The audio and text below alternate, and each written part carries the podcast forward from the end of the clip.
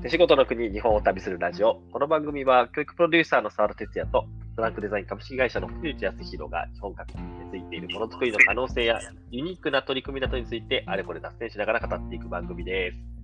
はい。では皆さん、こんにちは。こんにちは。よろしくどうぞよろしくお願いします。ます。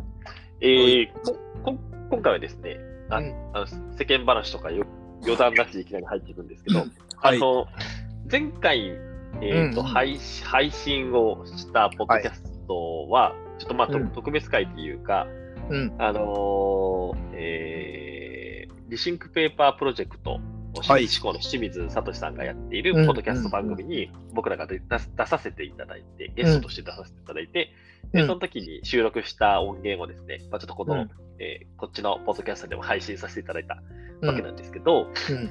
えーそのちょっと後編、まあはい聞いていた最後まで聞いていただいた方は、あのーそういう話題になってたんですけど、あじゃあここから先は、あの、もうちょっと後編で話そうと。うん。いうことでんまあ、あれは、パリで、本当だから深夜2時くらいから撮り始めて、うん。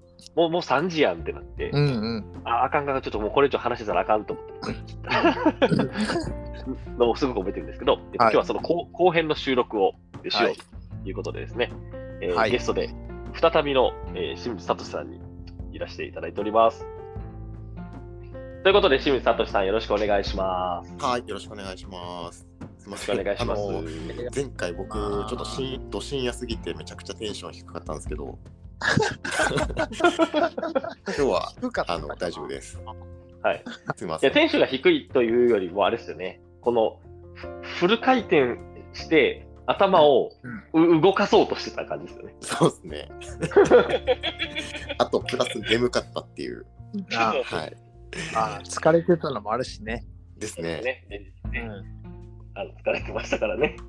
そううんなんかね、前回、えっと、前編、また、あの、まあ、最後まで聞いていただいている方からすると、再びなんですけど、何話してたかっていうと、まあ、あの、ローカルクラフトジャパンとして、えーパリで展示をするというのに、はい。うん。まあ、サトシさんに参加いただいてですね、うん。で、えーまあ、越前、あの、越前和紙の産地として、LCJ に参加いただいていて、うん。で、まあ、そもそも LCJ って何なんでしたっけ？みたいなうん。ことを、まあ、サトシさんからいろいろと聞いていただいて、それにお答えするみたいなことをやってたんですけど、そうですね。はい。ではい。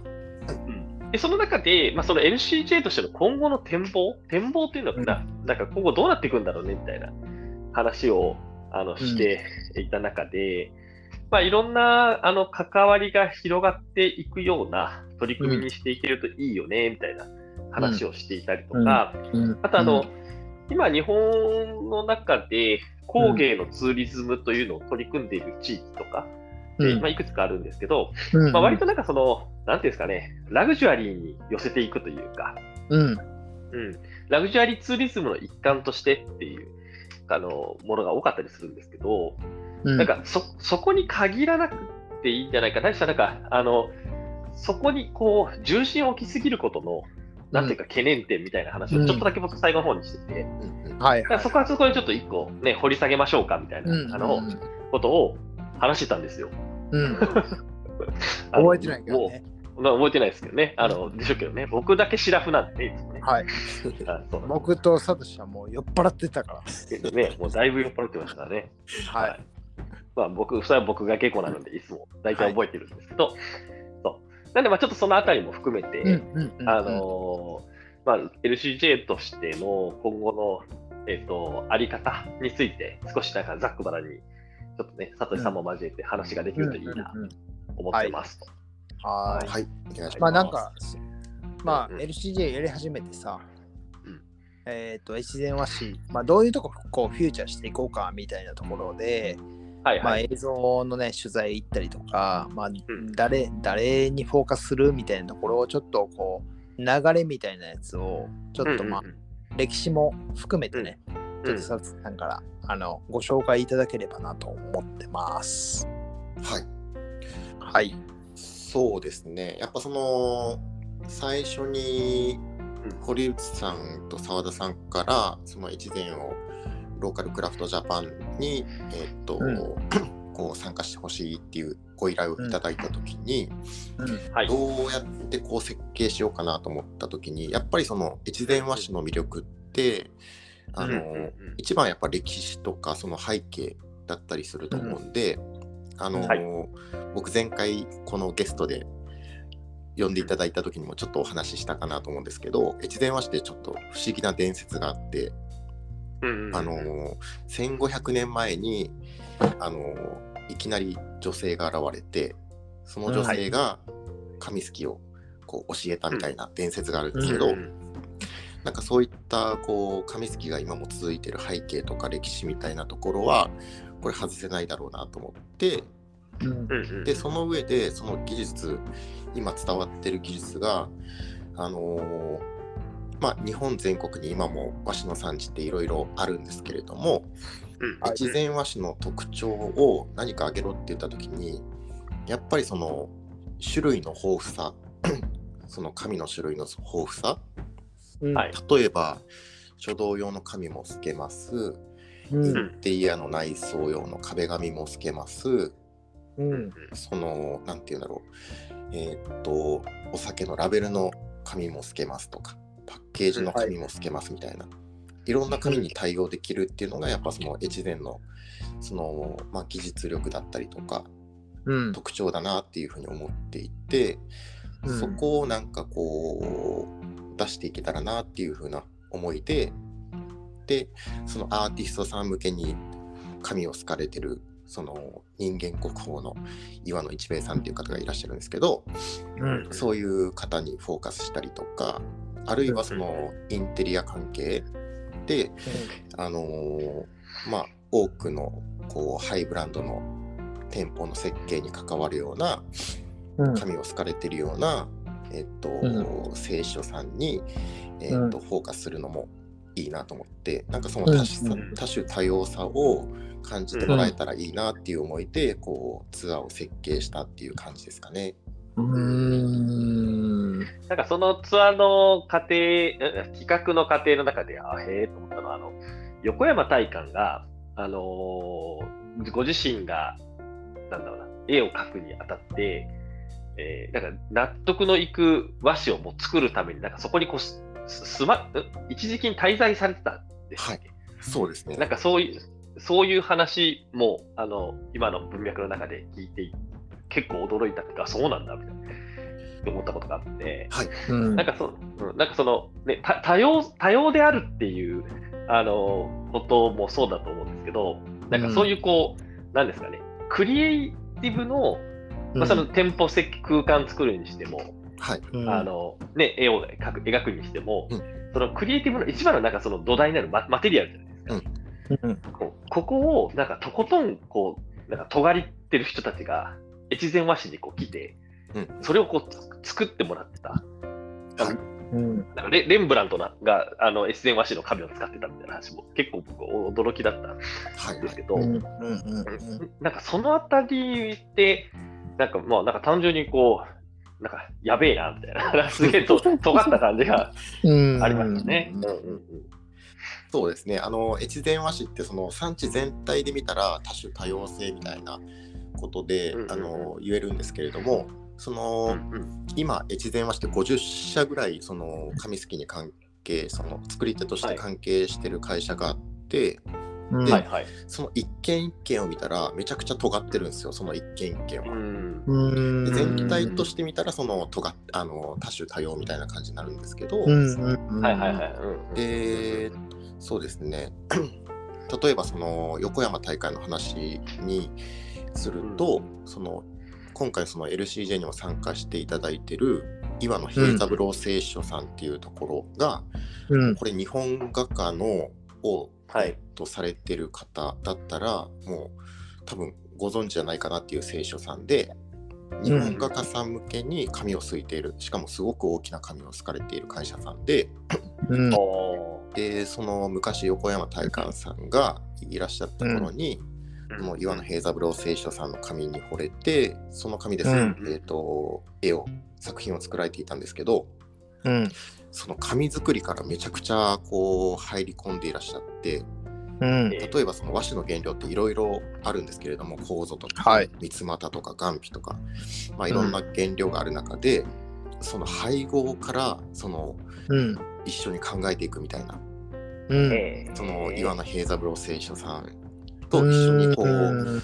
えっ、と例えば構造何パーセント、うん。朝何パーセントでついた紙はちょっと違うからじゃあ朝増やそうみたいな、うん。あなんかそういうやり取りもなんかお聞きしてすごいなっていう、えうん。だからそのクリエイティブに関わるその、まうん。あアーティストさんなりその壁紙もそうだと思うんですけど、うん。やっぱその紙作りから一緒に関わっていく過程もなんか面白いなと思ってなんかそういうそういうお話もなんか聞いていただけたら、現地の。うん作り手の方から聞いていただけたらすごく面白いだろうなと思って。うん。ね。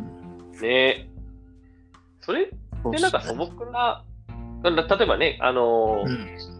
これ前回、サトシさんに出ていただいあの、こっちのね、僕らのこのラジオに、ポッドキャストに参加いただいた時も、なんかその、堀内くんは、が熱くそれを語っていたのを覚えていて、なんかもう、クリエイターこそここに来るべき。うん話をしていたのを覚えてるんですけど、あのー越前和紙に結構そういうエピソードが今集まってきてるように僕は思っていて、そのうん。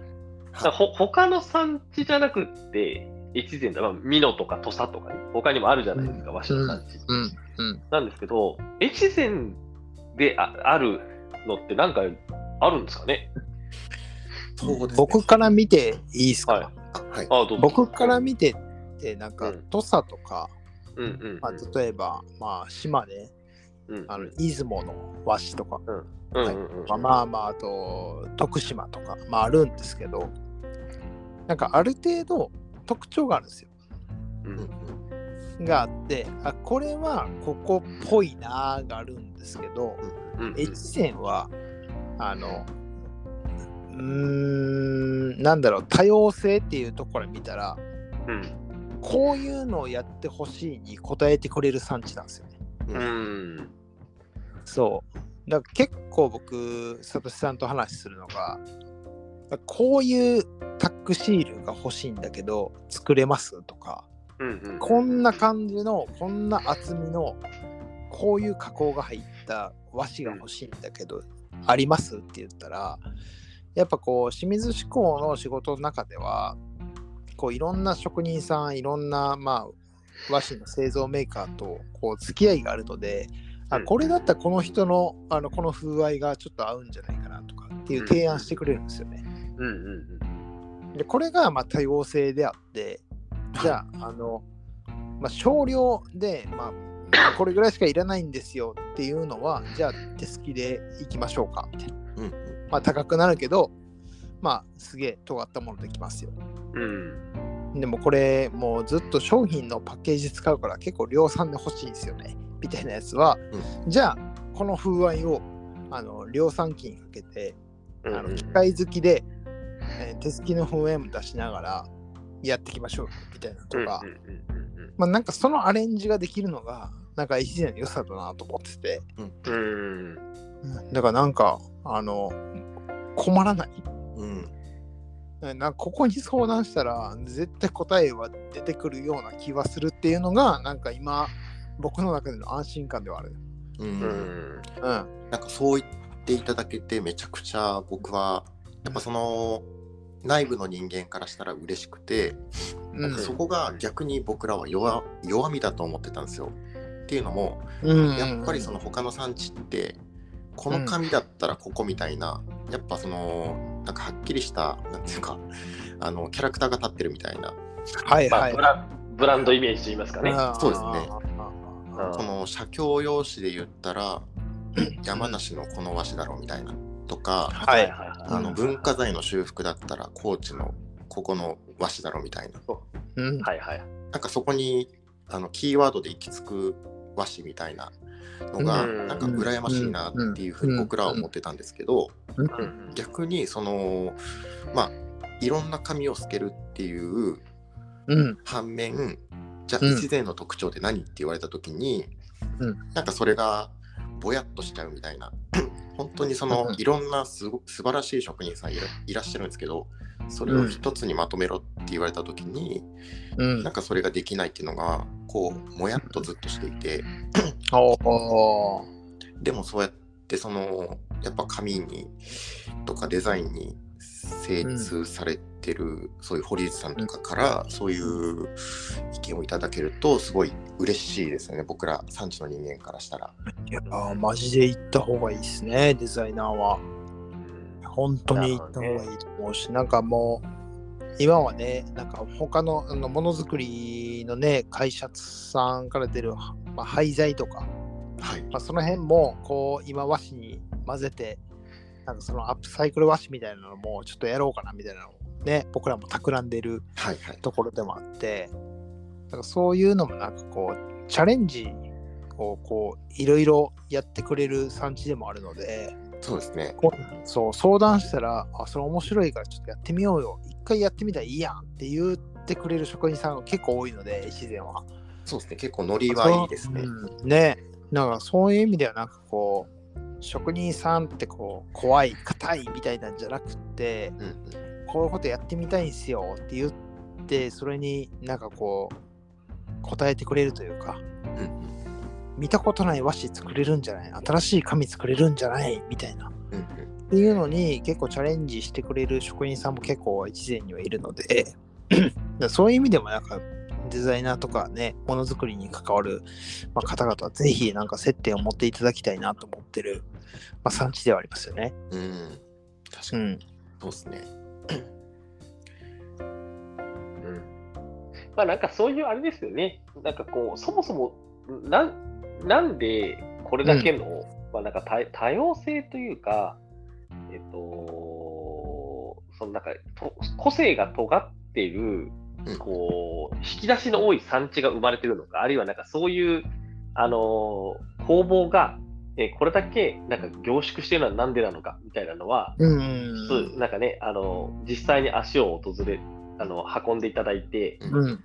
あの話をしていっていただく中で感じ取っていただけるといいのかなみたいなことは思いますよね。なんか一般的に言うと、やっぱりそのさっきのサトシさんが言っていたような、うん。えー、となんか地域のイメージができてるうん。産地って、うんあのなんか選択と集中があったんだと思うんですよ、はいはいお。そらく。うん。で、えっ、とこそ、こういうのに対応できるっていう風にしていった方が仕事が多分取れていって、うん、で、ああそこがやるんだったらうちもやる。で、あそこがこういうことやるんだったら、じゃあうちもやろう。みたいな感じで、多分産地として、まあ、ある意味でこう、そぎ落とされていったうん結果として、うんえっと、同じようなクオリティのものを、あそこだったら大体どこでも作れる。みたいな形になって。で、それが多分あの地域のブランドイメージというか、なんか、うんなんかシンボルになっていくっていう構造があると思っていて、うん。で、それって、まあ、割となんかそのさ、一つの産地の中でお互いにお互いのことやっぱりライバルだと思っているから生まれるうん。ことでもあるなうん。というふうに思ってだから、え、え、もうまあ、まあ、もちろんなんかね、そこは、あの、まあ、ライバルっていうか、あの、ど同業でっていうのはあると思うんですけど、うん。なんとなくあそこはこういうのできるから、だったらうちはこっちみたいな、うん。なんか、そういうこう、あえてち違いを作っていく方向にみんながあの進んでいったから今に至ってるんだと僕は思うんですけど、うんうん。なんかそこに至ったなんか皆さんのこのメンタリティというか、うんあーなんか根本にあるな何を重視してるのかとか、僕もちょっとあんま巡れてないので、何なんだろうなって思って、うんあの今度今度リニューに行くときにちょっとそういう観点で話聞いてみたいなと思って。あそううんですね。来週リニューなんで。そうそうそうそうそう。そうですね。ちょうど、あ、ちょうどこの多分、ポッドキャスト配信するぐらいがリニューやってる最中あになるかなと。うん、そうそうそうそうそなんかその、なんかそのあたりはい、う。どうぞどうぞ。なんかその歴史的な背景から言うと、うん、そもそもやっぱ昔って、あのー国の中心が京都だったっていうのがあって、でその京都に紙を運ぶ、あの一番まあ近いところで福井はい。で福井でそのまあ昔はそのそのなんていうか紙がそもそもうん。なんていうか技術的に確立されていなかった時代に。その紙の技術をかあの確立していきましょうっていう国の政策があって、でその時にやっぱ福井にその紙屋院っていう、えっとうん、紙の技術をその高めていこうっていう研究所みたいなのができたんですよ。へーだからいついつぐらいの話ですか、それは？これはですね、ちょっと今、間違ったこと言ったらあれなんで、あれですけど、まあ、はい。すごいだ昔です。すごいすごいです昔。すごい昔。すごい昔はい。平安とか多分それぐらいあ、平安とか、もうそれぐらい、あれ、それぐらいの中世ぐらい。ですね。あ、めちゃくちゃ前ですね。えっていうので、やっぱそこで福井で、その紙作りの技術が発達したっていうのが、まー、ああ、あ。ででそこからはやっぱその特に江戸時代とかはやっぱ紙がめちゃくちゃ流通したんでうん。でその時にその江戸幕府の御用紙って言って、まあ、江戸幕府に紙を献上するんですけどその税金みたいな形ではいうんはいその御用紙でやっぱその福井のえっと宝書とか鳥の子っていう、えっと、うん。種類の紙が、えっと江戸幕府にこう奉納されていたっていうおのがあーって、うんやっぱその技術的に認められていたと思うんですよね。うん。うんで、そこからやっぱその越前っていうのが、まあちょっと時代若干戻るんですけど、あのー日本で初めての全国共通紙幣のあの太政観察って多分歴史で習ったと思うんですけど、うん。それも越前の技術が使われていたりとか、うん。そのまあ、いろんなところでその越前の紙すきの技術が使われているんですよね。うんうん。なんでやっぱその都に近かってでそこで紙すきの技術がその研究的にされていたっていうのはすごく大きいなと思っていて。でそこからずっとその紙すきはずっと江戸時代から、まあ、ピークを迎えて、でそこからその洋紙の技術が海外から入ってきた時にそのはい。流れがどずぐっと変わっていくんですよね。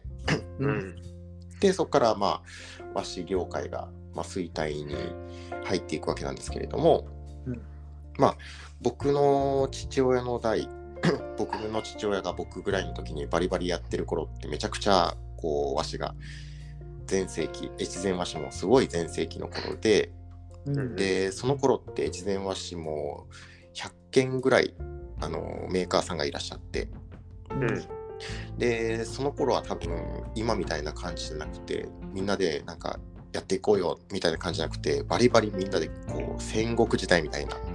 ああ、なるほど、なるほど、なるほど。なるほど。うん。感じですね。やっとりあえずはいはい。はもでそっからその、まあ、和紙がその生活必需品ではなくて、ううん。まあ嗜好品にもうめちゃくちゃなっていって、うん。はい。でどんどんどんどんその和紙をすくところもなくなっていくってなってうん。特にもう今なんてもう本当に前回読んでいただいた時も言ったかと思うんですけど本当に毎年一件レベルであのうん。月屋さんとかそのメーカーさんがなくなっていってるっていう状況でうんはい。でこの状況でもう僕たちで戦ってる場合じゃないなっていう感じで、うん。その、うん。今越前の里っていうのはどっちかっていうとその、うん。みんなでその里を盛り上げていこうみたいなうん。技術もなんか教え合ったりとか、うんはいはいはいはい。なんかそういう流れになってきてるっていうまあそういうなんかうんざっくりとそんな流れですね。うーん、なるほどね。うんなるほど。まあ、そういうのもあって、あのあ新しいあの和紙の形を作っていくだったり、可能性切り開くみたいなものに対して、はい、結構みんなも前のめりになれるっていう土壌もあるし、そうですね。でも面白いですよね。そもそも一方で、そのもう平安時代、まあ、ちなのか、中世の頃から、はい、うん。この和紙の可能性というか、うん。あのいわゆるなんかそこに新しい価値をこう作り続けてたっていううん。地域としてのストーリーもあるっていうことなので、うん。なんかアアイデンティティとしてももともとそういうのを持ってたのかもしれないとか、結構面白いですね、今の話ね。そうですね。でちょっとさっきあの澤田さんからリニューっていう話が出たんですけど、うん。はい。これなんかまあ僕的には結構うん。大きな転換点かなって僕は思っていまして、うんうんあのリニューってそもそもちょっとご存知ない方のために言うと 福井県の丹南エリアっていう、まあ、えっと、越前市、それから鯖江市、それから越前町っていう、まあ、うん。近隣した3つの地域が丹南地区って言われているんですけど、うん。ここにめちゃくちゃその伝統工芸とか工芸の産地が固まっているっていう、うん。まあ、日本でも結構珍しいうん。そのエリアでして、はい。でそこをなんかその結構多分堀内さんとかもすはい。ごい仲のいい新山さんっていう、りあのうん次っていうデザイン事務所をされている方が、うん。えっと、そこをなんていうか工房開放のイベントとしてやられ始めて、うん。そうですね。でそれがこう今にこうつながっているっていう毎年1回やられてるんですけれども、うんでやっぱ和紙の産地でもあの多分リニューを始められてから3年目か4年目ぐらいにそのもともとは鯖江地区だけでやっていらっしゃったんですけど、うんそれをこうエリアを拡大していこうっていう時に、和紙の産地にもこう声をかけていただいてうん。でその流れで和紙もこう参加することになりまして、うん。でその時になんかその和紙の産地内で工房開放みたいな、でうん。やっぱその工房開放って言ったら一般の方向けみたいなイメージもあるんですけれどもうん。うん僕らからしたらえあの紙すき屋さんの工房見れるんだみたいな。うん。逆にね。逆にね。そっちそういうのありますよね。はい生まれて、はいはいでそこからなんかお互いに見に行くようになるっていう文化が生まれた。はいはいえー、なるほど。それまであんまなかったんですね、そういうのって。いやーそうなんですよ。結構やっぱり昔の流れでやっうん。ぱりそのすき家さんによってなんか特徴的な技法を持っていたりとかうん。うん。するんでやっぱりなんか行くのがご法度みたいな特いや、にでもそれはそう、んそうですよね。普通はね。そうん、一般的に産地っていうのはそういうもんですよね。そうですねなのでやっぱりなんかいまあ今となってはそうですけどやっぱ当時はうん行きづらいみたいな雰囲気があった中でうんそのリニューっていうイベントで大々的にこう工房を開放するみたいなうん。流れが生まれたっていうのは結構僕的には大きいかなって思いました。なるほどな。うん。なるほそれはどな。さ清水志向の仕事としてはこういろんな工房にはもちろん立場的には生きるわけじゃん。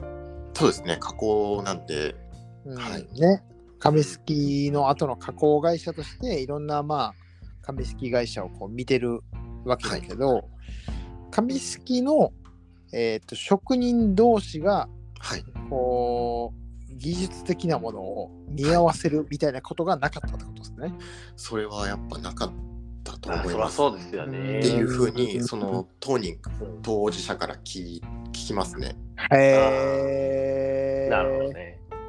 でかいね、それはね。いや、でかいですね。もうなんかてっきり、てっきりそういう得意なエリアなのかと思ったけど。でもはあれなんです逆に、でも逆にさ、なんかすごいいいのが、あんまりこう真似してないのがすごいいいなと思って。あいや、わかんわかんないよ。3人の中であるかもしれないけど。いやね、うん、どうなのかわかんないあですけどね。るかもあんまりパクるみたいなのなくって、あ、すげえ、あ、この人はここれだからあこ、こっちに頼めばいいじゃんみたいなぐらいの、なんかこうんう、感じなのかなって俺は思ってるんだけど。そうですね、そのパクるパクらないはちょっと僕からは何とも言えないですけど、ただ、ただ、ただ、これだけその技術を溜め込んでいて、そのうんパクったところで全然そのレベルに達せないっていうのはありますね。いやー、まあそうだよ、ね。うんまあそうっすよね。そうっすよね。うんうんうんうんいや、なるほどな。いや、でも、うん。いいっすね。そういうのね。うんあれだったら、まあううんううちの方ができますよとかって結構、あの、有名家さんとかいたりするんで。うんはいうん。まあそしてだからこそみたいなねうんフードペーパーみたいなものが生まれたりとか、うんうん。あのじゃああの他者と違うものを生み出さないと自分たちのその価値ってなんだろうみたいなこともどんどんこう技術というかアップデートみたいなものってあの生まれてる気がしていてはいうんうん。ね五十嵐さんのあのフードペーパーもうんやっぱりそういうリニューみたいなものがあってやっぱそういうところから生まれたプロダクトだと思ってるので、うん。うん、なんかそういうのすごいいいっすよね。あのうん。産地の活性化っというか、うん。あのアップデートというか。そうですね、その、今の時代の、なんですかね、その流れ、そのフードロス的なうん。ところの問題点とか、そのやっぱうん。紙ってやっぱ素材なんで、うん。その後のまあ印刷をするとか。で最終製品になっていくっていうところの流れってやっぱ僕たちってわからないんで,、うん。でそういったそのリニューっていうのはやっぱ最終消費者の方とかも来られるんで、そこの流れとかも分かるっていうのがすごく大きくて、でやっぱそのやっぱビジネスの基本ってうん。あの課題解決じゃないですか。でその今まではその問屋さんからの注文で、えっと物を作っていたメーカーさんがうん。自分からその社会的な課題解決に向かってその紙をすいていくっていう流れは、うん。最近はすごい、あのいろんなメーカーさんされてるなっていう印象です。うん。なんかずれるか、あのーちょっとぶっ飛ぶかわかんないんですけど、まああのー Rethink Paper Project を重ねて聞いてる方はもしかしたら話を聞いてるかもしれないですけど、やっぱ今回パリに出て、まあすごく僕らも言われたのが、FSC 取ってますかうんって話って、やっぱヨーロッパでも結構言われたんですよ。はいで、それに対して、こう、産地内で取り組むみたいなことってあるんですか？それはあのーやっぱり考えますね。その FSC ってやっぱ僕らもうん。その自分らから発信する以前にやっぱお客さんから言われるんですよ。そのそうっすよね。うん和紙越前和紙であなたのところの紙って FSC 認証取ってますか？みたいな。はいはいはい。これ FSC 認証ってご存知の方って結構どうなんですかね えっとあすごく難しい。割愛しましょう、そこは。あはい皆さんグ、ググってください。ググってください。はいあの、サステナブル、サステナブル認証の一つですね。はい。そうですね。はいそうですそういうことです。はいはい。なんで、あのー言われるんですけど、これ、あのーはい越前和紙って基本的に、あのー家族経営のところがめちゃくちゃ多くて、うん。でその FSC 認証を取るのに結構大きなお金が動くんですよ。かかりますね。うん。はいね、そうっすよね。なると、それってそもそもサステナブルなのって僕らは思っちゃって、あなるほどなるほどなるほど。はい、そもそも和紙ってサステナブルなあのものづくりをしている中でうん。でうん FSC 認証を取ったところで、あのーそのやっぱり資金繰りが厳しくなっちゃうっていうのはうん。やっぱり事実としてあって、うん。うん。なので、あのー基本的には取ってないところが多いです。取ってないはいはいはいはい。取ってるところが、あの僕が知ってる限りでは越前和紙では1件かな。50社ぐらいある中で、うん。まあ、他の産地では結構取ってらっしゃるところもあるんですけれども、うん。やっぱりそのうんそこはどうなんですかね。その僕からしたらそのなんていうんですかねえーっともちろんそのこっちから FSC 認証取ってますよっていう発信も大事なんですけどうん。あのお客さんをこう和紙ってそもそもこういう作り方をしてるからうん。あの安全ですよそのサステナブルですよっていううん。ちゃんと発信をしていく FSC 認証っていうそのうん。ブランドに頼るじゃなくてうん。そもそも越前和紙で和紙っていうものがサステナブルな作り方をしてるからうん安心ですよっていうその発信をしていかなくちゃいけないなっていうふうにうん感じてるっていう感じですかね。まあなんかそこって、まあ、はい作るっていうところでは多分サステナブルだと思うけど、はい。じゃあ、じゃあ構造三つ股眼皮が、あの、まあ密量だったらダメだよみたいな話もあるやん。はいはい。だからそそこの多分 FSC 認証だと思うんですよ。うんうんだからそこもなんかあなたたち勝手にその自然破壊して取ってないよねみたいな。っていうとこも多分あってなんかそれはなんかちゃんとこうまあどういう人が農家でいて、まあ、こういう農家さんが一生懸命っていうかまあそもそも材料をねあの入手することもすげえ今難しい状態ではあるんだけど、なんかそういうストーリーをしっかり伝えれるとなんかいいんじゃないかなと思ってて、はいはい。なんか作るところのサステナブルと、なんかまあ自然原料使ってますよっていうサステナブルとじゃなくて、なんかみんながちゃんと、あの、そういう農家さんがちゃんといて、はいいやここも頑張ってるし、ここの原料使ってるし、はいね、みんみんなもう、まあ、瀕死の状態でやってるからそ、そんな次元じゃないんだよみたいなことを訴えれると、なんかその認証マークどうのこうのじゃないよねっていう状態にはできると思うんだけど、ねなんかそういう、そういうなんかやっぱね、あの僕は今回なんかパリに行って結構言われたんですよね、それ。うーん。うん。なんかそこもあって、なんかまあ、うん、そこもなんか考えていくべきだなとか、はい。まあ、それをいあの認証マークではないちゃんとした姿勢はい。みたいなストーリーをしっかり伝えれるような状態っていうのはあの発信しないといけないなと思ってて、うんうんうん。うん、なんかこれがなんかこうパリにあの行ったフィードバックっていうかねね振り返りみたいな感じでもあるんだけど、はいはい。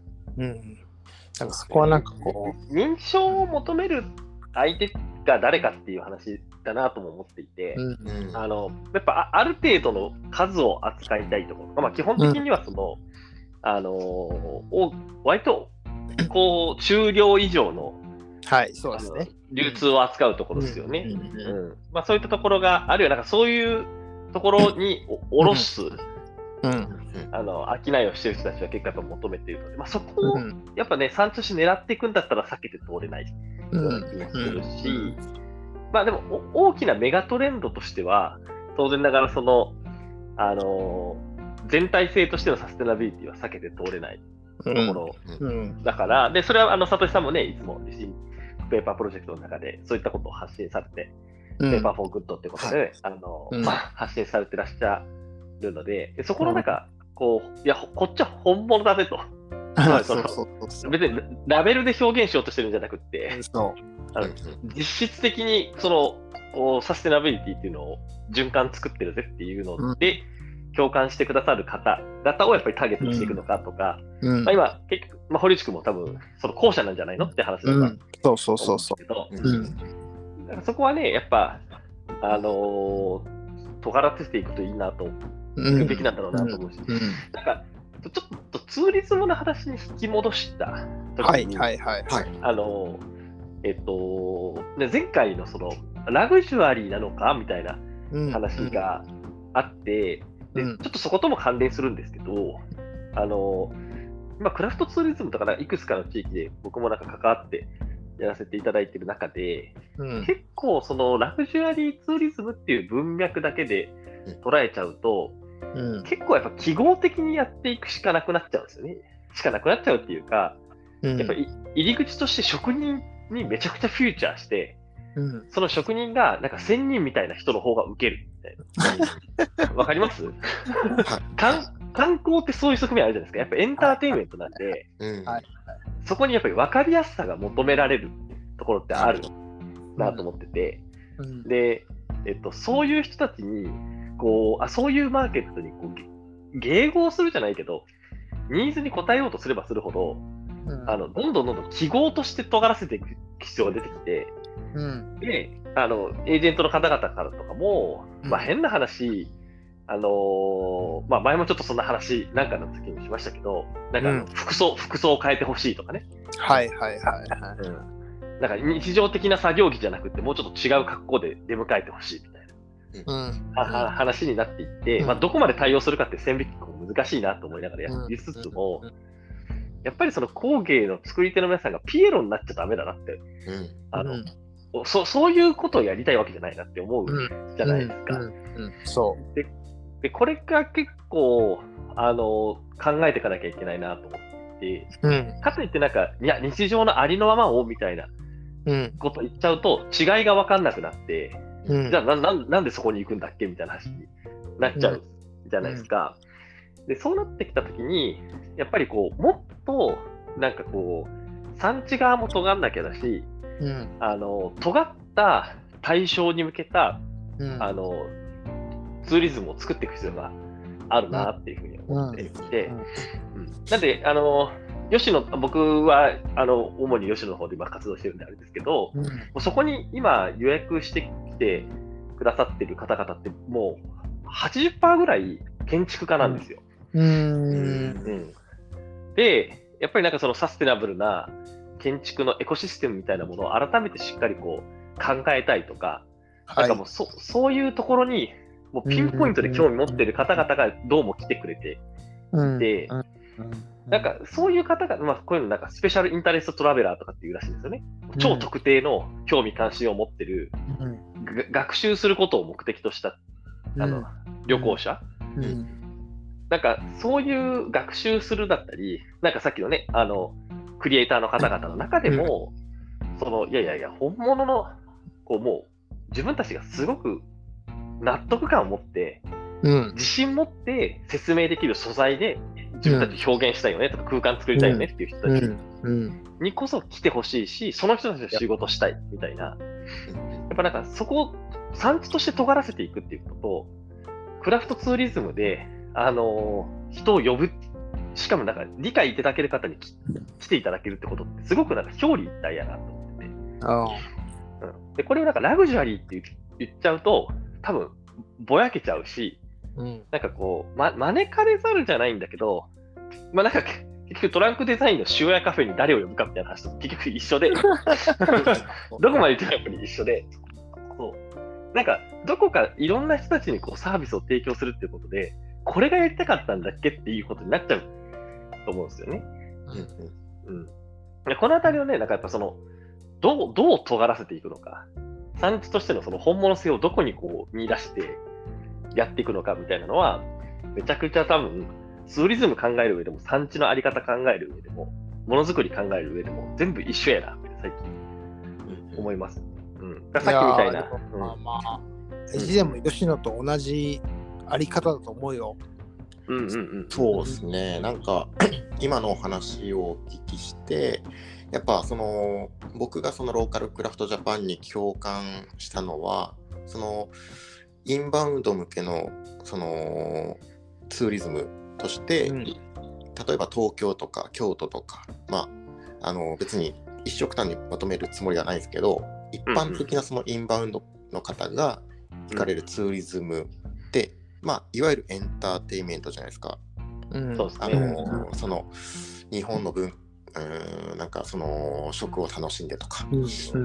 うん。まあ、じゃなくてそのローカルのそのクラフトっていう結構ココアなところうん。に入り込んでっていういうとやっぱりその、まあ初見の方は多分興味を示さないけどそのコアの方っていうのはうん。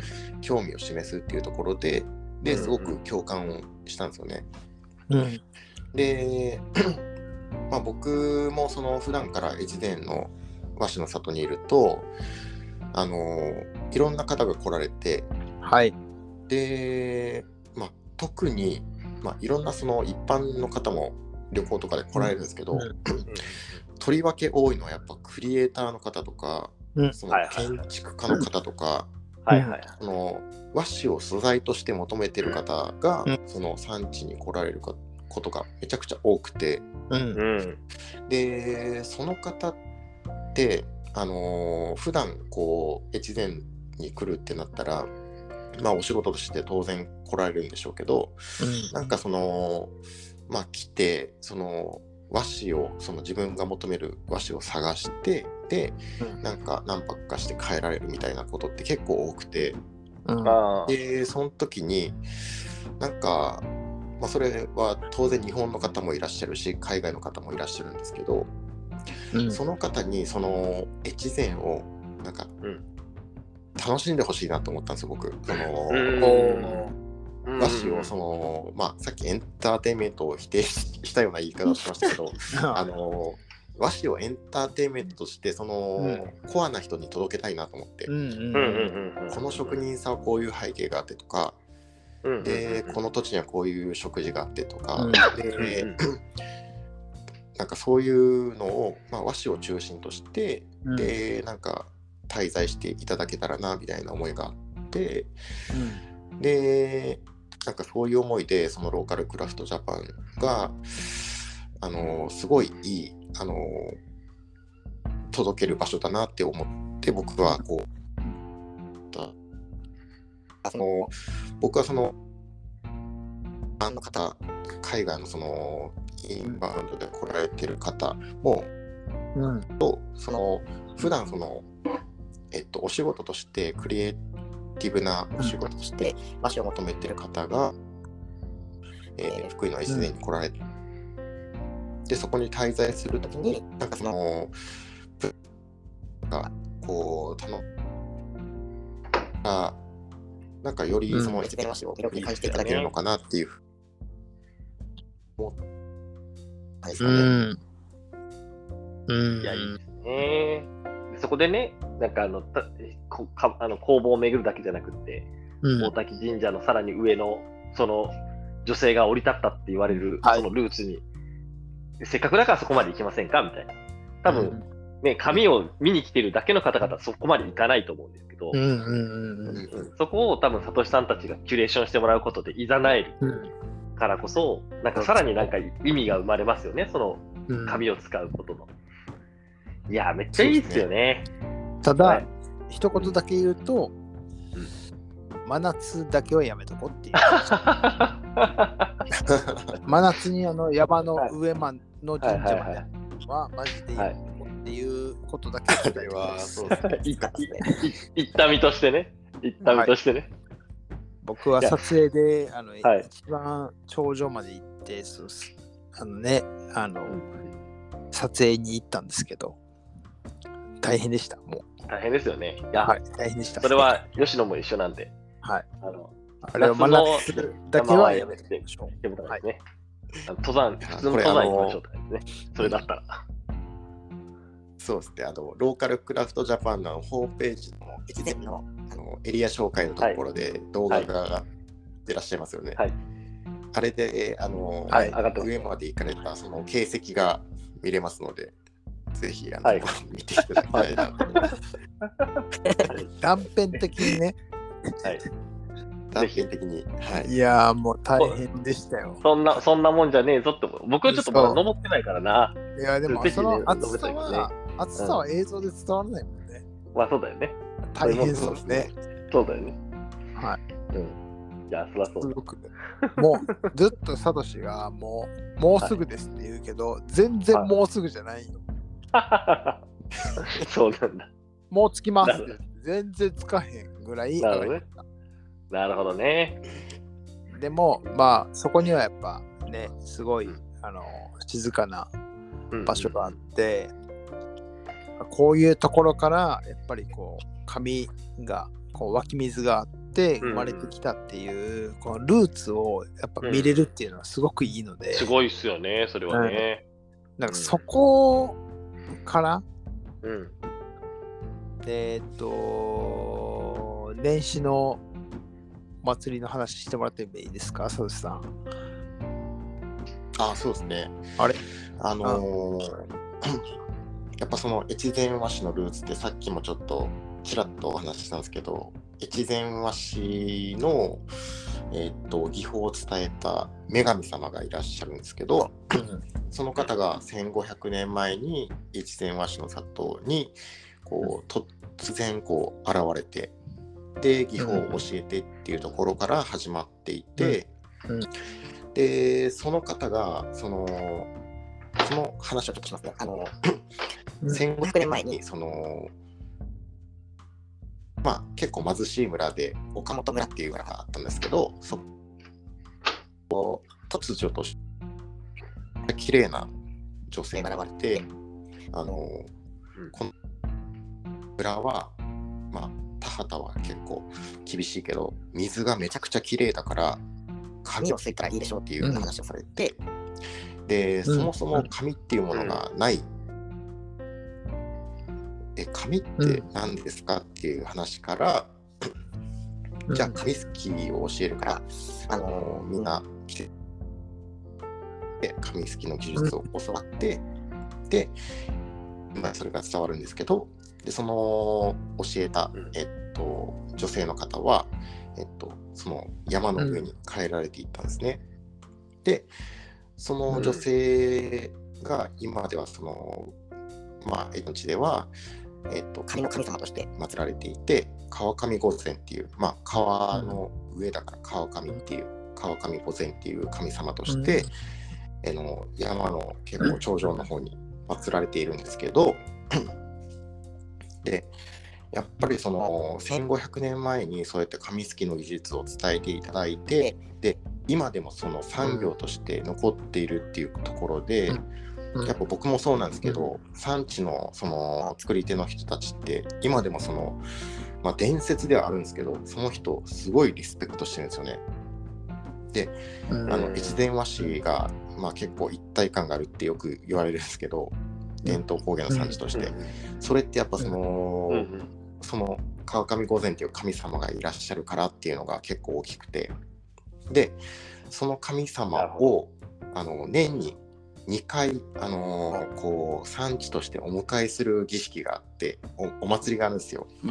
えっと、うん。5月のゴールデンウィークに毎年やってるのと10月の、うん。そうですね本当にちょうどリニューとかぶっちゃうんですけど10月にも秋祭りって言ってやってて2回だけその山の上にいらっしゃるんですけど、えっと、うん。おみこしで、あの里からおみこしでこう山の上を上がってでうん。その、えっと、川上御前の神様のご神体をですねそのおみこしに乗せてで里に下ろしていってっていうお祭りが年に2回あるんですけどで、はい。基本的にはそのゴールデンウィークのお祭りが結構メインでやってましてうん。うん。今日はですねあの五家地区って言って紙すきをする産地があの5つあるんですね。その大滝神社以外の、えー、と4つの産地があってうん。でそこをうんはいはい。おみこしがこう巡るっていうイベントがあってそれがめちゃくちゃこうなんていうかあのダイナミックかつそのおみこしをやっぱえっ、と取り合いになるんですよね。その尊敬している神様をあのうん。乗せているおみこしをうん取り合いになるんですよ、うん。産地の中で、うんそれ。がめちゃくちゃ面白くてあの、うんぜひですねご予定が合う方はそのタイミングで 越前和紙の産地に来ていただきたいなっていうふうに思いますね。あと、初好きの話もしてほしい。ああそうですね。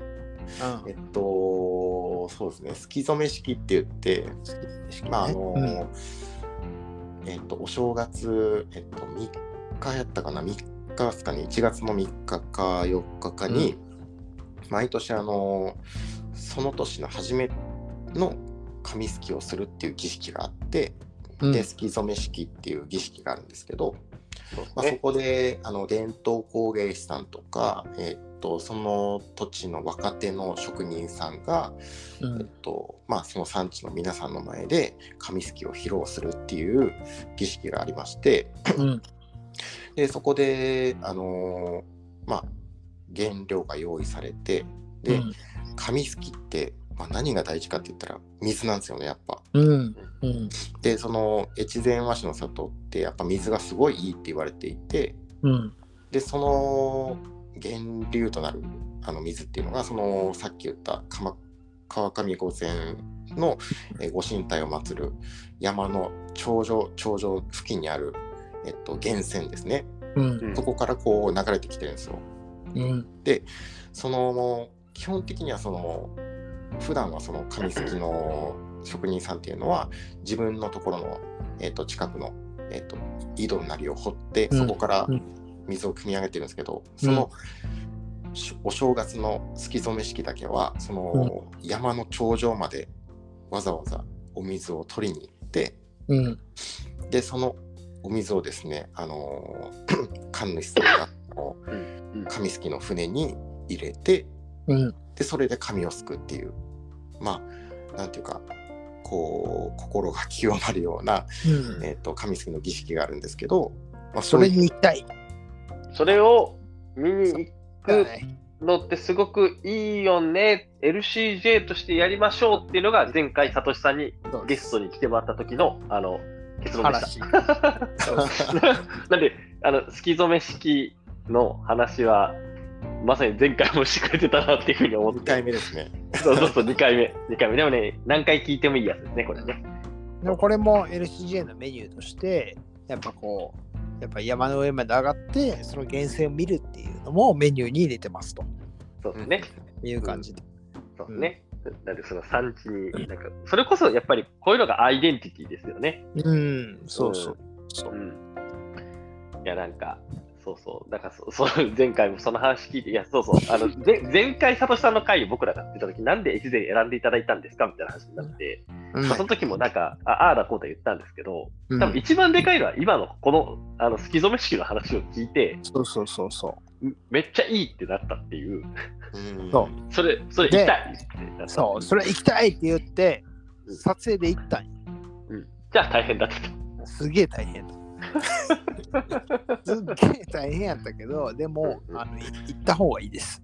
これはまあ、あ撮影で行くっていうのはね、カメラ持ってかんにはいかんからね。そうなんですよ。僕ら機材を背負って行ってるので、超大変だけど、まあ普通に行っても、まあまあ、まあそれなりにね、あのー長いあの山登りなんですけど、はいまあ、そこにはやっぱりこう、静かなね、あの空気感もすごい流れてるし、上に神社もあるし、あの湧き水もあるし、なんかそれをこう、辿っていって、まあ、その地下水なり井戸水を見ると、やっぱりそこからく組み上げてるものって、ね、何何年かかけてこの山から降りてきた水を、まあ、使ってるってことなんで、うん。なんかそこのストーリーまで見れるとすごくいいですよね。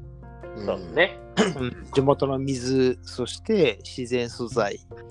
で、それを、まあ、もう本当にね、ちりとりって言って、ゴミを取って、もうそれを叩いて、もうその原料を使って、あの、もう自然素材だけで紙をすくっていうところまで、すき上がりまでをこう一連として見れるのは、まあ、すっごいいい体験になるんじゃないかなと思ってます。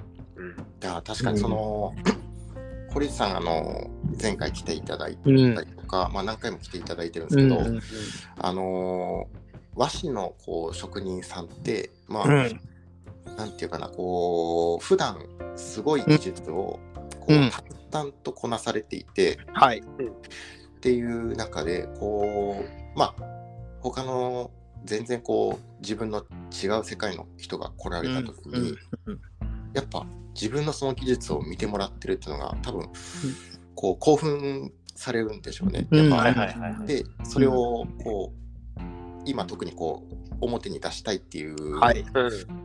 ところになってきていて、ですごい技術の裏側とかうん。なんかこれが生まれた背景とかう。うんん。昔こういう横山大観が来てで配合がこういうことがあってみたいな話を普通にされるんですよその。嬉しくなって興奮されて。ね。ううん。ん。でそれがすごい面白いですよね。なんか多うん。分、前回僕もこう堀内さんとこう同行して回らせてもらった時に、うん。僕自身もやっぱ新たな発見があったりとかおなんかやっぱその全然こう違うジャンルの方が来られた時に、ーうんうんうんこう化学反応が生まれるだったりとか、職人さんがこう興奮して、うん全然これ喋っていいのっていう話を喋っちゃうみたいなうんううんん。ことが生まれるっていうのはすごい面白いですよね。そうですよね。なんかそういう時に、あ、こういうのもできるんですかみたいなって、僕らデザイナーってさ、ちょっとこう言っちゃったりするやん。はい。で、それに対して、あいけるかもみたいなことにチャレンジしてくれたりするじゃないですか。サンプル、はいあ、じゃあサンプル作りますよ。みたいな。はいはい。やりますみたいな。が結構やっぱ、あの、一年産地の方々ってあるなと思ってて、うんうん。だからそういうのもなんかこうディスカッションの中で、あこれもうちょっと厚み変えれますとか、もうちょっとなんか柔らかい方がいいんですけど、ふわっとした感じでとか、うん。なんかそんなニュアンスで、あのものを作ってくれるっていう産地っていうのもすごくなんか僕の中ではもう発見がすごいあって、そうですね。うん、あと、なんかやっぱ和紙っていう言葉だけでいくと、はい。紙すきをしてるところがすごいフューチャーされるじゃん。はいはい。ガシャンガシャンってこう紙をすいてる。でも、紙をすくって一番最後の工程で、うんうんなんかそれまでの工程の方が、なんかもう8割9割を占めてるぐらいな気がしていて、はい。なんかそこの部分もちゃんと見てほしいなと。うん。そうですね。うん、なんか空いてるあのあの瞬間ってやっぱ絵になるし、なんかこここが醍醐味なんだって感じなんだけど、多分、はいそのそれの準備の方が8割ぐらいかかってる、時間がかかってるのねそうで。すね。